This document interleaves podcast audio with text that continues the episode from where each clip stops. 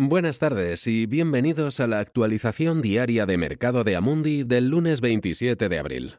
Este podcast está dirigido a clientes profesionales, no es asesoramiento de inversión ni una oferta de compra o venta de valores. Los mercados mundiales de renta variable han abierto la semana en positivo, con los inversores aparentemente mirando más allá del extremo dolor a corto plazo causado por la pandemia y esperando un lento retorno a la normalidad.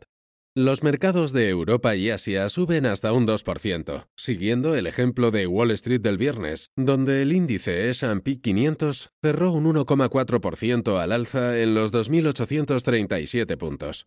El ganador en Asia ha sido Japón, donde el Nikkei 225 sube un 2,7% tras incrementar el Banco Central de Japón sus compras de bonos corporativos y papel comercial hasta los 186 mil millones de dólares y comprometerse a comprar bonos del gobierno japonés de forma indefinida en un intento de mantener bajo el coste de los préstamos.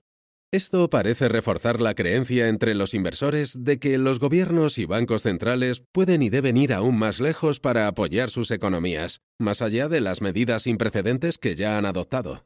El mercado del petróleo volvió a caer bruscamente por temor a que la oferta supere ampliamente la demanda durante algún tiempo.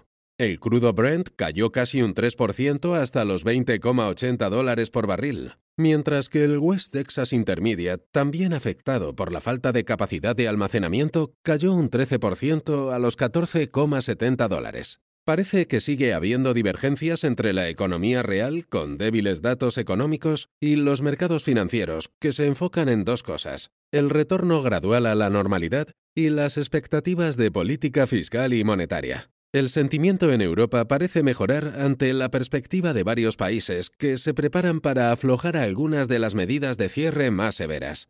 Italia estableció un plan detallado para la reapertura de tiendas y bares en las próximas cinco semanas, mientras que sus bonos se recuperaron tras la decisión de Standard Poor's de no rebajar su calificación crediticia.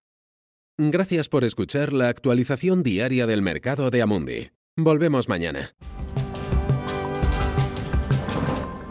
Este material está dirigido únicamente a inversores profesionales, incluidos los intermediarios financieros. No está destinado al público en general. Este material tiene fines informativos únicamente. No es una recomendación, análisis financiero o asesoramiento y no constituye una solicitud, invitación u oferta de compra o venta de ningún valor o servicio.